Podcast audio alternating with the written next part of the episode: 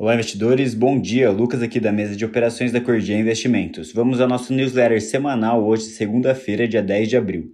Após os dados de payroll divulgados na sexta-feira, mostrando uma criação de 236 mil vagas de trabalho nos Estados Unidos em março, um pouco acima do esperado pelo mercado de 230 mil e abaixo dos 326 mil registrados em fevereiro, faz com que os mercados operem mistos agora nesse início da semana uma vez que os dados reforçaram a expectativa do aumento de juros pelo Federal Reserve na reunião de maio e reduziram o temor de recessão.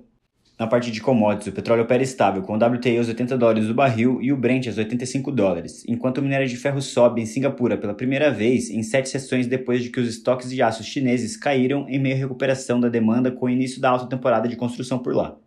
Enquanto isso, os principais índices acionários operam estáveis agora na abertura, sendo que na Ásia, Xangai, na China, a bolsa fechou em queda, enquanto em Hong Kong e Austrália os mercados continuam fechados pelo feriado de Páscoa. Já nos Estados Unidos, os mercados operam majoritariamente no positivo agora pela manhã.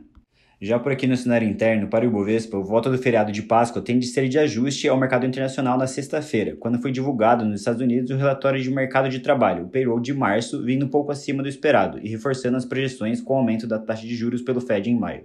Com isso, o Ibovespa fechou em leve queda de 0,15% na quinta-feira, aos 100.800 pontos, encerrando a semana em menos 1,04% de baixa, enquanto o dólar fechou uma queda na semana de 0,31%, cotado aos R$ 5,06. E no corporativo, o governo trabalha para enviar o arcabouço fiscal ao Congresso, junto à LDO, a Lei de Diretrizes Orçamentárias, e o texto deve ser fechado ainda hoje, já que Haddad e o presidente Lula viajam para a China nesta terça-feira.